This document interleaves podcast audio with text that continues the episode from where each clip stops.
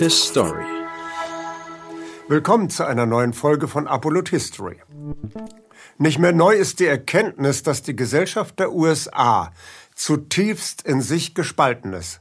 Konflikte zwischen den Nord- und den Südstaaten, Konflikte zwischen Religionen, aber am augenfälligsten die Konflikte innerhalb der verschiedenen Völkerschaften, die mehr oder minder freiwillig in die USA eingewandert sind. Heute befassen wir uns mit der komplizierten Beziehung zwischen Schwarz und Weiß und Weiß und Rot in den USA.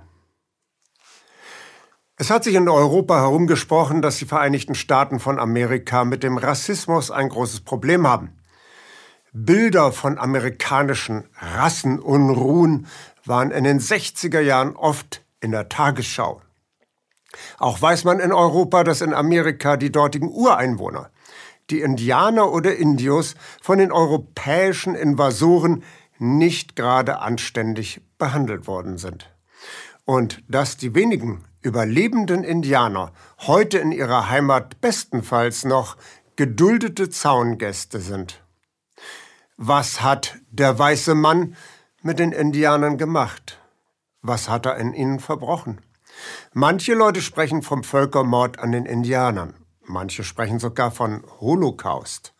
Das Problem ist, keiner weiß genau, wie viele Indianer in Nordamerika eigentlich gelebt haben, als die europäischen Eindringlinge Ende des 15. Jahrhunderts dort eintrafen. Zahlen zwischen 10 Millionen und 110 Millionen Individuen für jene Jahre sind nichts weiter als Schätzungen. Jedenfalls fanden keine groß angelegten, zentralisierten Kreuzzüge gegen ganze Indianervölker statt, es gab keine in die Tausende zählenden Schädelstätten. Denn die Indianer waren über das Land verteilt und untereinander auch völlig zerstritten.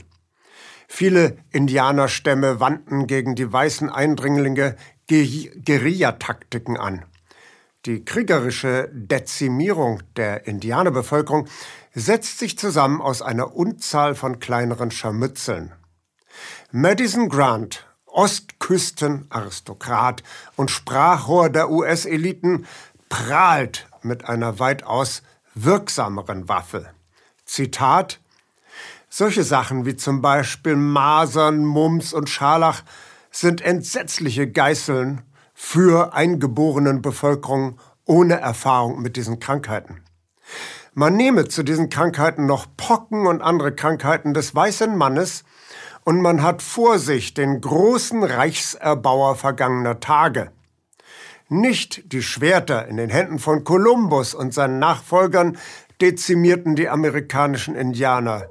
Nein, es waren die Krankheitserreger, die diese Männer und ihre Nacheiferer mitbrachten. Damit pflanzten sie die Leiden des weißen Mannes in die Welt des roten Mannes. Lange vor dem Eintreffen der Puritaner in Neuengland wüteten die Pocken entlang der Küste, bis die Eingeborenen nur noch ein gebrochenes Resthäuflein ihrer einstigen Kopfzahl darstellten. Soweit Madison Grant. Grant unterstellt in seinem Werk eine unterschiedliche Wertigkeit von Rassen. Es ist überhaupt nicht fraglich, dass Grant den jämmerlichen Untergang der Indianer durch Krankheiten der europäischen Eroberer begrüßt.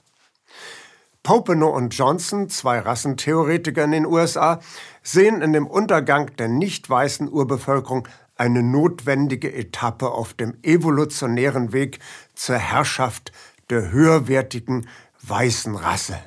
Indianer, so sagen sie, werden durch natürliche Auslese ausgerottet.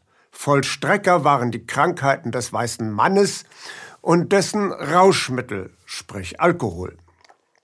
Zitat Ende. So vollzog sich auch der Fortschritt in Australien. Wieder Popenow Johnson. Als der letzte Vollblut Tasmania 1876 starb, wurde ein neues Kapitel in der Geschichte der modernen Evolution der menschlichen Rasse aufgeschlagen. Zitat Ende. Die Pocken beseitigen nach Auffassung der Autoren die minderwertige Rasse zugunsten der höherwertigen und vollbringen damit das segensreiche Werk des Fortschritts. Lange war unklar, ob diese Pockendezimierung der Indianer eine von den Europäern absichtsvoll herbeigeführte Entwicklung war, sozusagen ein früher Fall biologischer Kriegsführung, oder ob es sich um ein gerne in Kauf genommenes Zufallsergebnis gehandelt hat. Mittlerweile ist ein Fall bewusster biologischer Kriegsführung für das Jahr 1763 dokumentarisch belegt worden. Bei einer kriegerischen Auseinandersetzung zwischen Indianern und Briten, der Pontiac's Rebellion, überreichte der englische General Amherst zwei Pontiac-Unterhändlern Briefe mit Verhandlungsangeboten, auf die zuvor Pockeninfizierte gehustet hatten. Die Unterhändler gaben die Briefe an ihre Stammesbrüder zur Ansicht weiter. Eine verheerende Pockenepidemie bei den Pontiac-Indianern war die Folge. Der Gefreite Henry Bouquet schlug General Amherst in einem Brief vom 13. Juli 1763 vor, Zitat, to inoculate the Indians, also die Indianer zu impfen. Denn die Spaniards Method, also die Indianer durch Kampfhunde zerfleischen zu lassen, konnte nicht durchgeführt werden, da nicht genug Hunde vorhanden waren. In seiner Antwort vom 16. Juli 1763 billigt Amherst die Impfungsoption. Denn wenn die spanische Methode nicht anwendbar ist, sollte man, Zitat, jede andere Methode anwenden, die geeignet ist, diese widerwärtige Rasse auszurotten. Zitat Ende. Und Amherst bekräftigt in einem anderen Schreiben vom 27. August 1763, man müsse ein Zitat äußerst wirkungsvolles Ende ihres nackten Daseins, Zitat Ende, bewirken. Das Ende der eigenen kulturellen Identität kam für nahezu alle im 19. Jahrhundert noch in Nordamerika lebenden Indianer durch jenen Vorgang, den man heute mit dem Begriff ethnische Säuberung zu bezeichnen pflegt. Ganze Indianerstämme siedelte man aus ihren angestammten Gebieten um in weiter westlich gelegene Territorien, wo der weiße Mann keine wirtschaftlichen Interessen verfolgte. Gesetzlich wurde das geregelt durch den Indian Removal Act, also den Beseitigungs, das Beseitigungsgesetz für, gegen Indianer von 1830. Nach den Vorgaben dieses Indianerentfernungsgesetzes wurden Verträge mit Indianern abgeschlossen und der Tausch von Land, zumindest optisch, seines gewaltsamen Charakters entkleidet. Eine Klage der Nation der Cherokee-Indianer gegen ihre Entfernung aus goldhaltigem Territorium wurde von zuständigen Gerichten nicht angenommen. Denn die Cherokee Nation sei keine Nation und somit auch kein klagefähiges Rechtssubjekt. Folge? 17.000 US-Soldaten begleiteten im Jahre 1838 die Cherokees bei ihrem Trail of Tears, dem Pfad der Tränen, in die neue Zwangsheimat. 4000 Cherokee-Indianer kamen dabei ums Leben.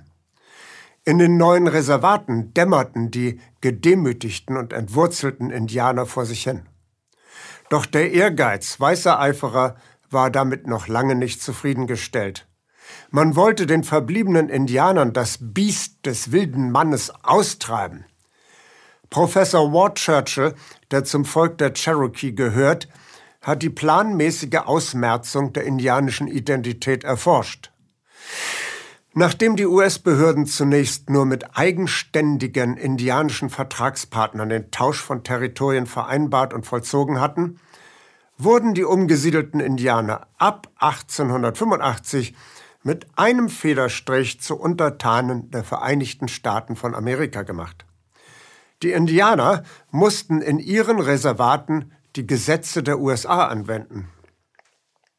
Das hatte unter anderem zur Folge, dass die Kinder der Indianer zwangsweise in Internate außerhalb der Reservate verbracht wurden.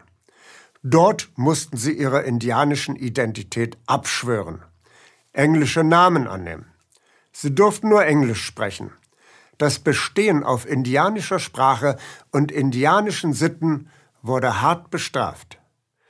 Der Indianerbeauftragte der US-Regierung zu jener Zeit, Richard Henry Pratt, definierte seinen Auftrag wie folgt. To kill the Indian, save the man. Indem man den Indianer umbringt, rettet man den Menschen im Zögling. Sein Amtsnachfolger Francis Loeb bezeichnete 1910 jene Assimilationspolitik als Zitat gewaltige Pulverisierungsmaschine zur Ausmerze der Stammesmasse. Zitat Ende. Die Verhältnisse in den Internaten waren verheerend. Die Sterblichkeitsquote war, wie zeitgenössische Untersuchungen ergaben, außerordentlich hoch.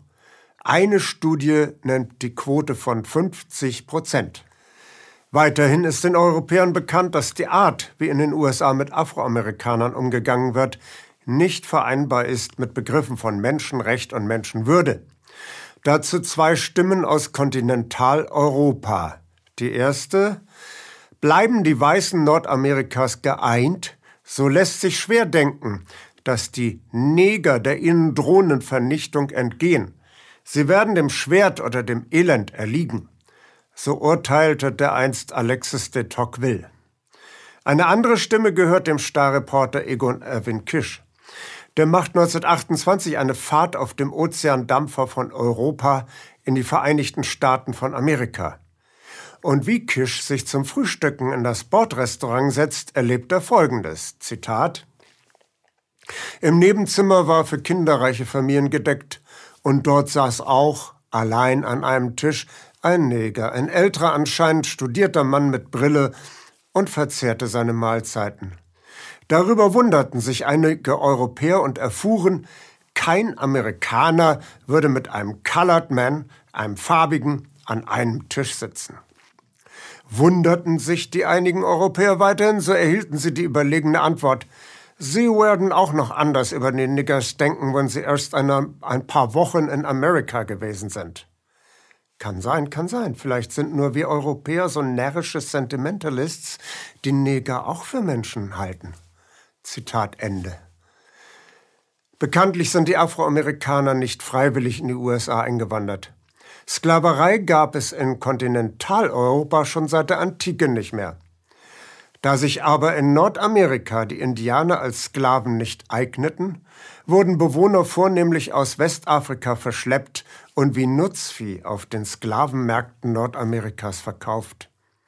Auf Baumwollplantagen wurden die Sklaven eingesetzt, aber auch im Haushalt ihrer weißen Herrschaften. Auch bei diesem Thema ist es praktisch unmöglich zu sagen, wie viele Menschen insgesamt aus Afrika entführt und dann verheizt worden sind. Unstreitig ist, dass der Sklavenhandel ein blühender Weltmarkt war. Auch die Väter der glorreichen Verfassung der USA, die so großen Wert legt auf Gleichheit und Brüderlichkeit der Menschen, waren selbstverständlich Sklavenhalter, allen voran der freiheitlich gesinnte US-Präsident Thomas Jefferson. Die Rede war ja von der Gleichheit der Menschen. Waren Neger für diese Leute etwa Menschen? Die meisten Nordstaaten der USA schafften allerdings im Jahre 1800 die Sklaverei ab. Und 1808 wurde endlich die Einfuhr neuer Sklaven für die gesamten Vereinigten Staaten verboten. Aber erst der verlustreiche Bürgerkrieg zwischen den Süd- und den Nordstaaten brachte 1865 mit dem 13. Amendment ein gesetzliches Verbot der Sklaverei für alle Staaten der USA. Die ersten Jahre nach dem Bürgerkrieg sorgte die erstarkte Zentralgewalt in Washington für die Durchsetzung der Bürgerrechte auch für Schwarze. Jedoch erlahmte die Energie und ab 1876 bauten sich viele Bundesstaaten ein scheinheiliges Hintertürchen, um den Afroamerikanern die Bürgerrechte doch wieder stückweise abzuknöpfen. Die Formel hieß Separate but Equal, also etwa voneinander getrennt und doch gleichwertig. Eine Serie von Gesetzen, die sogenannten Jim Crow-Gesetze, legte fest, dass die gleichwertigen Schwarzen von nun an andere Zugabteile, andere Hauseingänge, andere Kirchen, andere Amtsstuben, andere öffentliche Handwaschbecken und andere öffentliche Pissoirs zu benutzen hatten als ihre ebenfalls gleichwertigen weißen Mitbürger. Weiße durften in einigen Bundesstaaten keine Schwarzen heiraten. Das war bei Gefängnisstrafe verboten. Auch der mutige Einsatz einiger anständiger Amerikaner konnte nicht den Leidensweg aufhalten, den die Afroamerikaner nach ihrer Befreiung von der Sklaverei zu beschreiten hatten. Die dereinst freien Sklavenhalter und Plantagenbesitzer der Südstaaten fühlten sich gedemütigt durch die Niederlage im Bürgerkrieg. Sie mussten jetzt den Befehlen aus Washington gehorchen. Die Landwirtschaft von Jefferson noch als edelste Form der Wirtschaft gepriesen, war im neu geordneten Zentralstaat zweitrangig. Und wie bei der Übernahme der DDR durch die Bundesrepublik kamen Abenteurer und Freibeuter in das unterworfene Terrain und wussten alles besser. Die ohnmächtige Wut der Plantagenherren und aller anderen Weißen in den Südstaaten benötigte dringend ein Ventil. Wer ereignet sich dafür besser als die dereinst zwangsweise nach Amerika verschleppten Afroamerikaner? Die weißen Herrenmenschen waren heruntergestuft und die Neger waren heraufgestuft. Heiligabend des Jahres 1865 gründete sich in Pulaski im Südstaat Tennessee der berühmte Ku Klux Klan zunächst von ehemaligen Offizieren der konföderierten Südstaatenarmee als Geheimbund gegen die Nordstaaten gegründet, verengte sich die Tätigkeit schnell auf den Terror gegen sogenannte Nigger. Nachts geisterten die weißen Kutten mit ihren Spitzhüten durch das Zwielicht, um den für primitiv gehaltenen Schwarzen einen Spuk vorzugaukeln. Es kam zu Übergriffen auf Schwarze, und deren Häuser und Kirchen gingen in Flammen auf. Diese erste Version des Ku Klux Klan hatte in ihren besten Zeiten eine halbe Million Mitglieder. Doch die Bundesregierung zeigte Entschlossenheit und löste den Ku Klux Klan 1871 zwangsweise auf. Dauerhafter als der erste Ku Klux Klan war der unstillbare Drang zur Selbstjustiz. Bis in die 20er Jahre des 20. Jahrhunderts wurden etwa 3500 Afroamerikaner, aber auch Iren, Italiener und Juden Opfer des Lynching. In der Zeit der Sklaverei gab es selbsternannte Slave Patrols, Sklavenpatrouillen, die jeden frei herumlaufenden Afroamerikaner aufgriffen, aufhängten oder nur auspeitschten. An dieser schönen Sitte hielt man auch nach der Befreiung der Sklaven fest.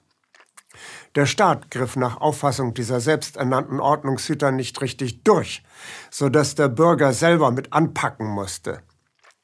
Diese Selbstjustiz offenbart eine ausgeprägt sexualneurotische Seite. Der Männlichkeitswahn des weißen, machtlosen Machos muss sich an einem wehrlosen Opfer abreagieren. Denn meistens werden junge schwarze Männer Opfer der Lynchjustiz. Den Teenagern wird unterstellt, sie hätten ehrbare Frauen aus der Gemeinde vergewaltigt oder gar umgebracht. Die Auffassung, der Neger sei wesentlich potenter und triebhafter als der weiße Mann, mit einem wesentlich größeren Geschlechtsorgan gesegnet, dafür jedoch im Gehirn etwas defizitär ausgestattet, findet sich nicht nur an Südstaatler-Stammtischen, sondern auch in den schriftlichen Äußerungen der Geistesleuchten der Elite-Universitäten von Yale, Harvard und Princeton, die sich übrigens damals energisch gegen die Sklavenbefreiung ausgesprochen haben. Und die ehrbaren Bürger entwickeln eine erstaunliche sadistische Erfindungsgabe. Sie bringen das Opfer, Opfer nicht einfach um, sein Leben, sie peinigen es nach allen Regeln der Kunst.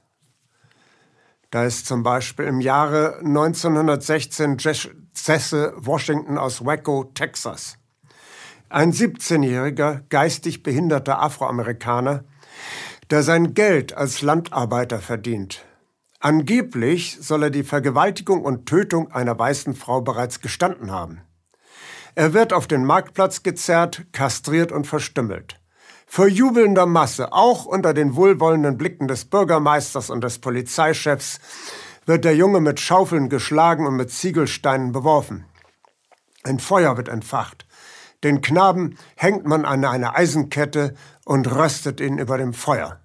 Weinend versucht Jesse, sich an der glühheißen Kette nach oben zu hangeln. Um das zu verhindern, hackt man ihm lachend die Finger ab.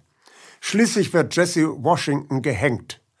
Eine Fotografie dieser Peinigung wird als Postkarte in Umlauf gebracht.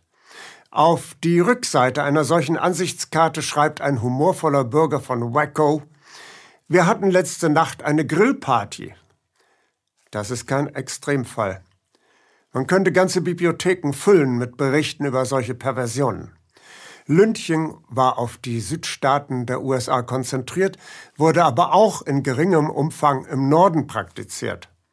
Oft ist das öffentliche Lynching ein gesellschaftliches Ereignis. In Zeiten, da Hinrichtungen in Europa nur noch diskret hinter Gefängnismauern vollstreckt oder ganz untersagt werden, sind Freistilhinrichtungen in den USA beliebte gesellschaftliche Ereignisse.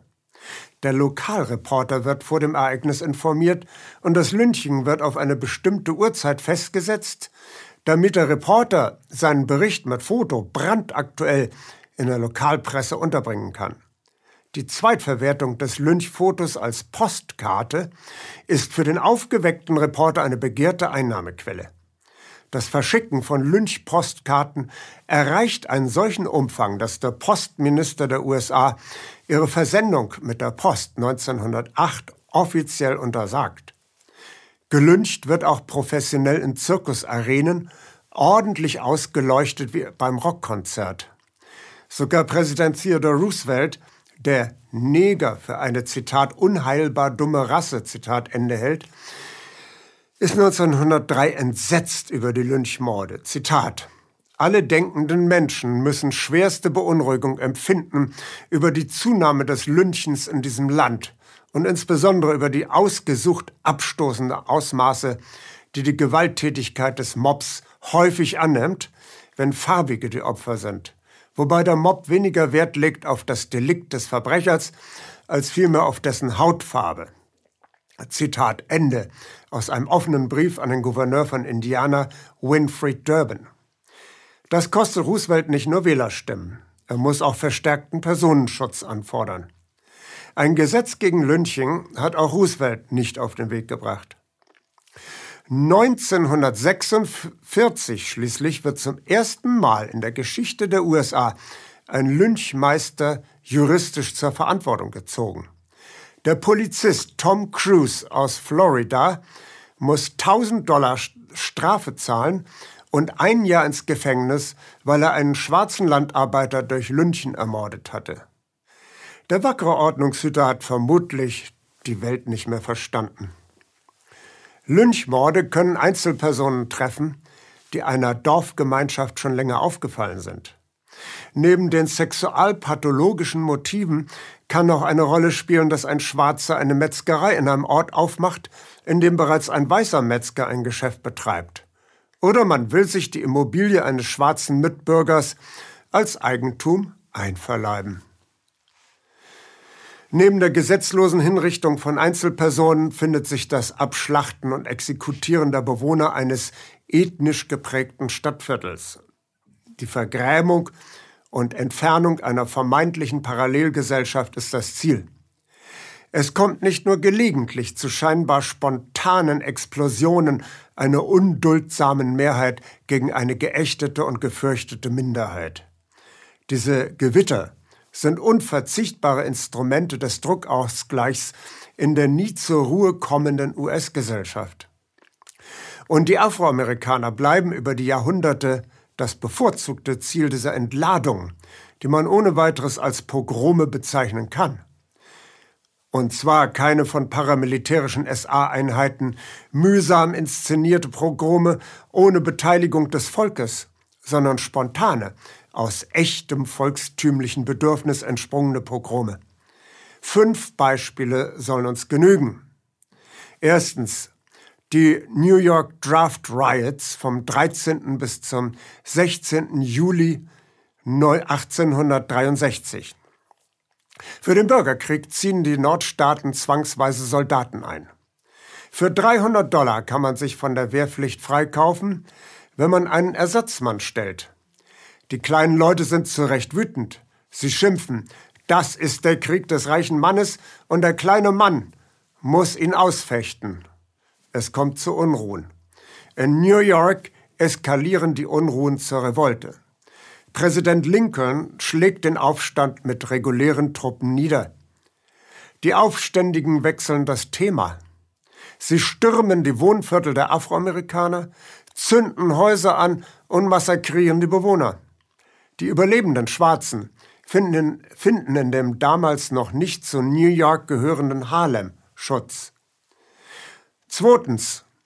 Die Ummünzung einer sozial motivierten Wut in blindwütigen Rassenwahn gelingt auch 1887 in Louisiana. Zehntausend Arbeiter auf Zuckerplantagen, schwarz und weiß gemeinsam, streiken für mehr Lohn.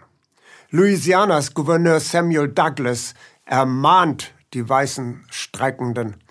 Gott, der Allmächtige persönlich, hat eine Rassenlinie gezogen. Douglas lässt zunächst Militär auf die Streikfront los. Als ein rassistischer Lynchmob formiert ist, zieht der Gouverneur seine Truppen zurück, damit der Mob ungestört seiner Leidenschaft frönen kann. 300 Schwarze werden auf einen Streich gelyncht. Drittens. Nicht zuletzt aufgrund solcher traumatischen Erfahrungen ziehen immer mehr Schwarze in die Nordstaaten. Dort allerdings erregen sie Unwillen. Die weißen Arbeiter fürchten die Schwarzen als mögliche Billigkonkurrenz auf dem Arbeitsmarkt. Ausgerechnet die Arbeiter von East St. Louis, die in der Vergangenheit gleichermaßen umsichtige wie erfolgreiche Arbeitskämpfe durchgeführt hatten, sehen im Ersten Weltkrieg rot, als in den Metallfabriken immer mehr Afroamerikaner Lohn und Brot finden. Bei einer Arbeiterversammlung am 28. Mai 1917 gelingt es interessierten Kreisen, gleichermaßen bösartige wie unsinnige Gerüchte zu lancieren. Wieder einmal wird die sexualneurotische Karte ausgespielt. Eine Fraternisierung zwischen schwarzen Männern und weißen Frauen im großen Maßstab sei gerade im Anzug. 3000 wutschnaubende Macho-Arbeiter ziehen durch die Stadt und verprügeln jeden Schwarzen, dessen sie habhaft werden. Sie zünden Häuser an. Zunächst gelingt es der Nationalgarde, diesen Unsinn zu beenden. Jedoch werden neue Gerüchte gekocht. Die Schwarzen planten einen durchorganisierten Überfall. Als sich am 1. Juli ein Afroamerikaner durch einen Warnschuss gegen die Attacke eines weißen Angreifers zur Wehr setzt, schaukelt sich die Situation auf. Völlig verängstigt schießt der Schwarze auf zwei Polizisten. Am nächsten Morgen stürmt ein weißer Mob das schwarze Wohnviertel und zündet Häuser an. Die Schläuche der Feuerlöschzüge werden zerschnitten. Leute, die aus den brennenden Häusern fliehen, werden wie Tontauben abgeschossen. Dazu der Ruf, Südstaaten-Nigger verdienen ein stilgerechtes Lynching. Auch die Gardisten machen jetzt mit. Vierter Fall. 1919 paddelt der Afroamerikaner Eugene Williams im Gewässer vor Chicago herum. Er gerät in einen Sektor, den die Weißen als ihr Revier ansehen. Ein Weißer am Ufer trifft Williams mit einem Stein am Kopf. Der verliert das Bewusstsein und ertrinkt.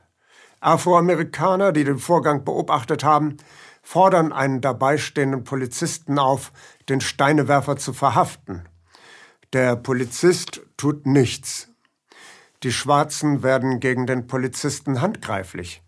Das veranlasst einen weißen Mob am 27. Juli 1919 mit Baseballschlägern bewaffnet in Wohngebiete der Afroamerikaner einzudringen um dort zu morden und zu brandschatzen. Als die 6000 Nationalgardisten am 30. Juli endlich die Pogrome in den Griff bekommen, bleiben auf der Strecke 38 Tote, 537 Verletzte. 1000 Bürger von Chicago sind ohne Obdach. Fünftes Beispiel. Die Afroamerikaner setzen sich zur Wehr. In Tulsa im Bundesstaat Oklahoma sitzt 1921 der schwarze 19-jährige Dick Rowland wegen des Verdachts, einen Überfall begangen zu haben, in Untersuchungshaft. Ein weißer Mob holt Rowland aus dem Gefängnis, um ihn zu lynchen. Eine Gruppe Afroamerikaner stellt sich ihnen in den Weg. Es kommt zum Handgemenge. Ein schwarzer Kriegsveteran schießt auf einen Weißen. Die Antwort der weißen Bevölkerungsmehrheit lässt nicht lange auf sich warten. Im Wohnviertel der Schwarzen werden 1256 Häuser und 200 Geschäfte niedergebrannt. Die Jagdstrecke 39 Tote, davon 26 Schwarze und 13 Weiße. Diesmal benutzten Weiße Flugzeuge, um von dort auf Schwarze zu schießen und ihre Opfer mit Dynamitstangen zu bombardieren. Wir könnten beliebig fortfahren.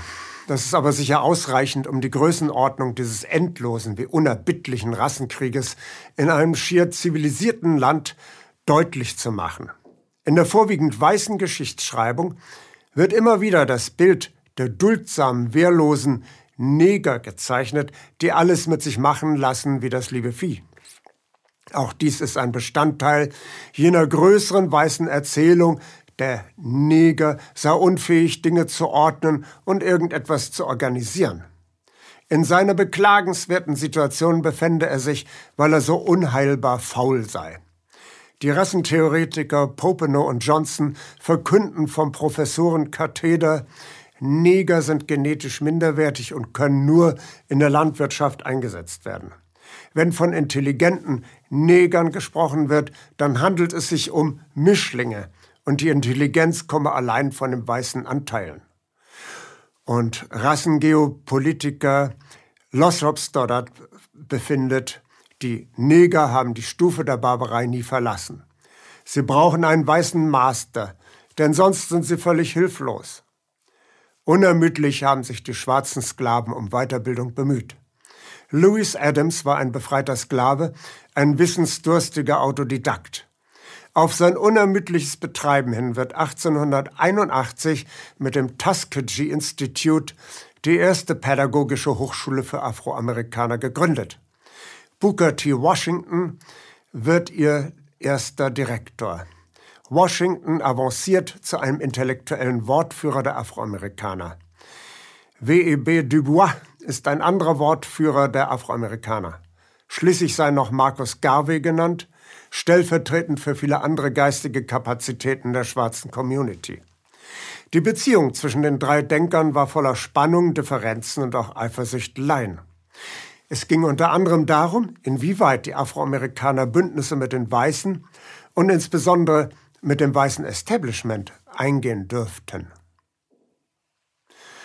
Und auch hier bewährte sich Cäsars Rezept Teile und Herrsche. Es kam zu unterschiedlichsten rassischen Vermischungen. Und für jedes Mischungsverhältnis gab es eigene Fachbegriffe und auch eigene Nischen. Eine richtige Hackordnung bildete sich heraus.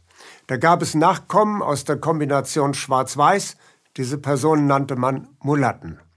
Ob das Wort sich ableitet aus dem arabischen oder eher aus dem spanischen Wort für Maultier, ist nicht geklärt.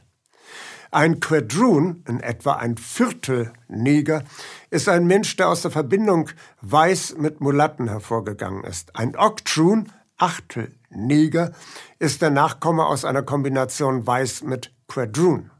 Ein Mestize dagegen ist hervorgegangen aus der Verbindung von Indianern mit Schwarzen. Es gab für jede dieser Kombinationen Interessenvertretungen in Form von Vereinigungen.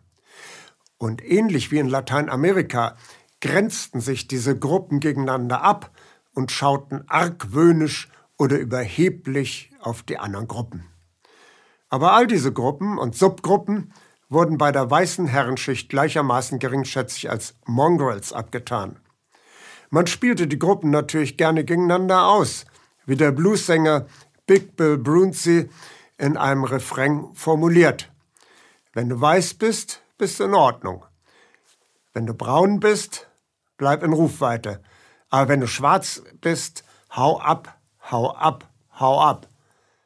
Trotzdem waren sie alle eben nur farbige und sie mussten den Dienstboteneingang benutzen und andere Pissoirs aufsuchen.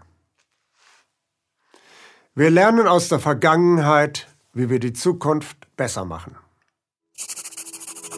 His Story Danke, dass Sie Apolut eingeschaltet haben. Wir sind ein unabhängiges Presseportal. Uns geht es um Meinungsvielfalt, Toleranz und einen möglichst breiten Debattenraum, denn nur so funktioniert Demokratie. Unsere Arbeit ist technisch aufwendig und kostet Geld. Da Sie immer wieder hier sind, unterstützen Sie Apolut am effektivsten mit einem Dauerauftrag. Mehr Infos auf apolut.net/unterstützen. Apolut ist keine Einbahnstraße. Lassen Sie uns in Kontakt bleiben. Abonnieren Sie den Apolut Newsletter, so verpassen Sie nichts. Registrieren Sie sich auf apolut.net/newsletter. Natürlich gibt es Apolut auch als App. Einfach auf apolut.net/app runterladen und mobil auf dem Laufenden bleiben. Apolut. Das denke ich auch.